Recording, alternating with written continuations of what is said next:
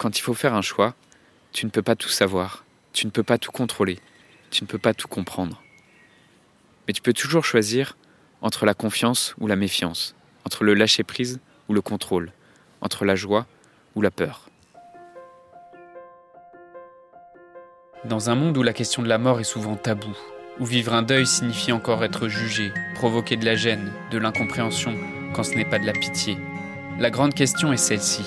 Comment des orphelins comme nous, qui avons vécu très tôt la mort d'un parent, qui ne voulons pas porter ce poids sur nos épaules toute notre vie, ni qu'il impacte nos relations actuelles, comment nous pouvons y donner un sens nouveau, construire des relations plus profondes, et surtout, comment nous reprenons le pouvoir sur nos vies Mon nom est Johan, et bienvenue chez les orphelins résilients.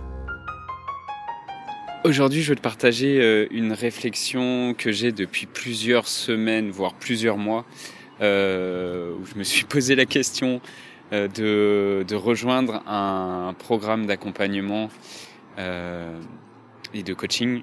Et, je me suis posé plusieurs questions sur le prix de l'accompagnement, parce que c'est un, un prix qui est assez engageant et challengeant pour moi. Et, et euh, la question que je voudrais te partager par rapport à ce point-là, c'est euh, et à laquelle je suis arrivé, c'est que, c'est que euh, je me suis demandé finalement c'est quoi le meilleur état d'esprit à avoir pour rejoindre un accompagnement? Parce que rejoindre un programme d'accompagnement, c'est engageant, c'est engageant parce que euh, parce que bah, pour le coup, je suis obligé, je dois faire confiance à la personne qui va m'accompagner, je, dois faire confiance à son équipe, euh, je dois faire confiance aussi bah, financièrement d'être à l'aise à payer le prix de cet accompagnement. Et c'est une, une, personne dont je suis les, les podcasts depuis plus d'un an, donc je connais très bien son mindset, je connais très bien ses méthodes, je, je, connais très bien son expertise, et donc je suis 100% aligné avec cette personne et avec sa façon de voir les choses et avec sa façon de travailler. Et euh, au-delà des premières questions qui sont euh, est-ce que j'ai confiance en cette personne? Est-ce que j'ai confiance aussi en sa capacité de m'aider sur, sur mes difficultés? Est-ce que j'ai confiance dans son expertise. Une fois que ça c'est clair pour moi et aussi que j'ai décidé d'arrêter de, passer mon temps à comparer les solutions comme si j'étais au supermarché parce que ça c'est un travers que j'ai eu longtemps aussi euh, de d'avoir du mal à prendre la décision pour euh, pour telle ou telle solution parce que je passais mon temps, euh, et y compris pour des choses assez simples, euh, y, compris pour euh, pour choisir, même choisir un, logiciel, tu vois, jusqu'à pas très longtemps, je, je, passais du temps à comparer toutes les caractéristiques du produit et, et, et donc j'ai arrêté de, de j'ai décidé d'arrêter de passer mon temps à comparer des solutions et comme si j'étais au supermarché. Et euh, surtout, j'ai pris conscience que, au-delà de ces peurs, ce qui, ce, qui faisait la, ce qui faisait la qualité de la relation que je pouvais avoir avec ce coach et avec son équipe, c'est surtout c'est quoi mon état d'esprit dans cette relation et comment je décide de m'engager dans cet accompagnement. Et c'est sûr que euh, bah, c'est sûr que c'est engageant euh, financièrement, c'est sûr que c'est c'est challengeant et c'est engageant. Et euh, en réalité, mais ce que j'ai pris conscience, c'est que la véritable valeur de cet accompagnement dépend de mon état d'esprit et dépend de comment je décide de me comporter pendant l'accompagnement. Est-ce que j'arrive avec plein de défiance? Est-ce que j'arrive en me disant que ça marchera jamais, que je vais passer trois ou quatre mois à chercher à prouver que ça marche pas? Et dans ce cas, en fait, il y a des grandes chances que juste ça ne, ne fonctionne pas. Ou est-ce que j'arrive en, décidant de faire confiance, j'arrive avec de la curiosité, avec du dynamisme, avec une âme d'enfant, pour, euh, rencontrer, pour discuter, pour apprendre et, et pour grandir? Est-ce que j'arrive avec l'idée que, que je sais déjà tout et que cette personne n'a rien à m'apprendre Ou est-ce que j'arrive avec l'envie d'apprendre, avec l'envie de m'ouvrir aussi à des nouvelles idées? Euh, parce que si cette personne-là arrive à faire des choses que moi je n'arrive pas à faire, c'est qu'il sait aussi des choses que je ne sais pas et que j'ai à apprendre de cette personne. Et euh, ça, ça fait une grosse différence au-delà de toute question de prix, de personne. Cette question de l'état d'esprit que j'ai euh, quand je commence cet accompagnement.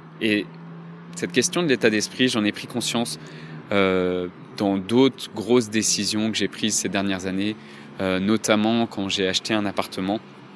Et si toi aussi tu as déjà acheté un appartement ou si toi aussi tu as déjà pris des, grosses décisions comme ça qui sont engageantes, au-delà de la question financière, qui sont engageantes parce que ça implique d'autres responsabilités, euh, tu, sais que dans ce genre de décision, c'est techniquement impossible d'avoir des certitudes de ce que tu es en train de faire.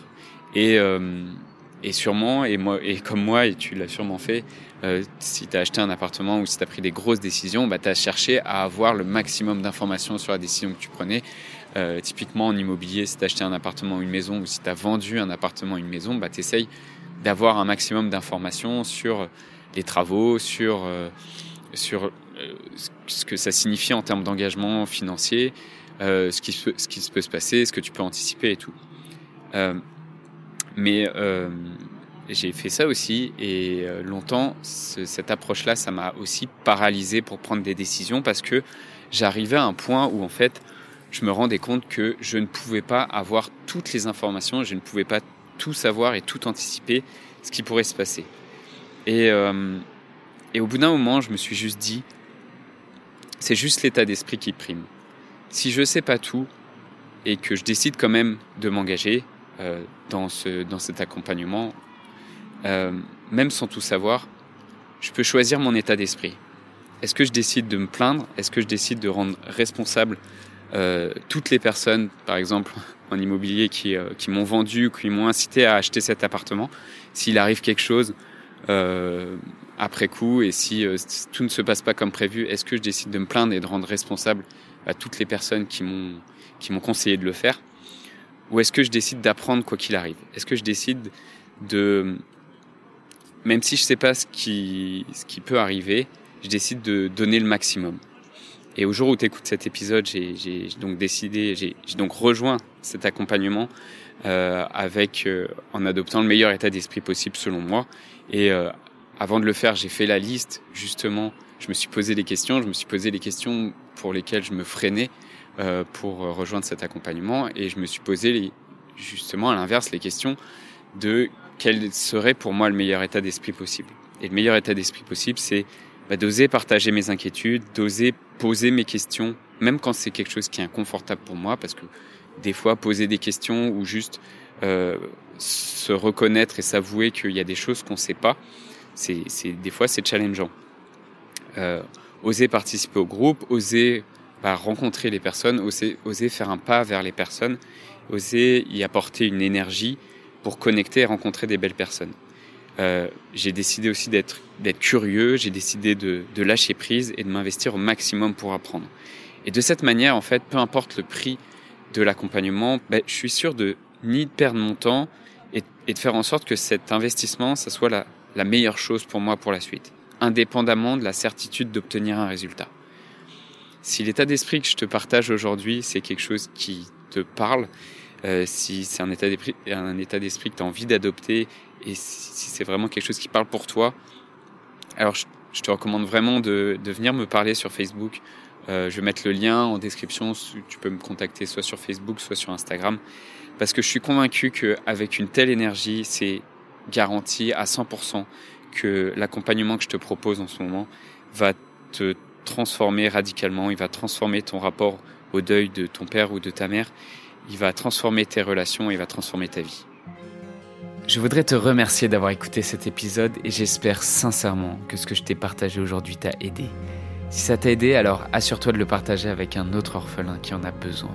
Pour les prochaines semaines, j'ai décidé de prendre du temps pour discuter avec toi, pour comprendre et clarifier ta situation, pour te conseiller et te proposer les épisodes les mieux adaptés à ce que tu traverses aujourd'hui. Alors envoie-moi simplement un message sur Facebook. Pour m'écrire, le lien direct c'est m.me slash johan.orphelin et tu retrouves tous les liens en description du podcast. Le podcast Orphelin Résilient, c'est deux épisodes par semaine, le lundi et le vendredi à 8h. Merci encore pour ton écoute. Je te laisse découvrir le sujet du prochain épisode. À très vite. Dans le prochain épisode, on verra que la croyance qui te t'empêche d'avancer aujourd'hui, c'est la croyance que, en tant qu'orphelin, parce que tu as perdu ton père ou ta mère, ou tes deux parents, tu es cassé. Et on verra qu'en fait, tu n'es pas cassé. Il n'y a rien de cassé, il n'y a rien de... Il n'y a rien à guérir en toi.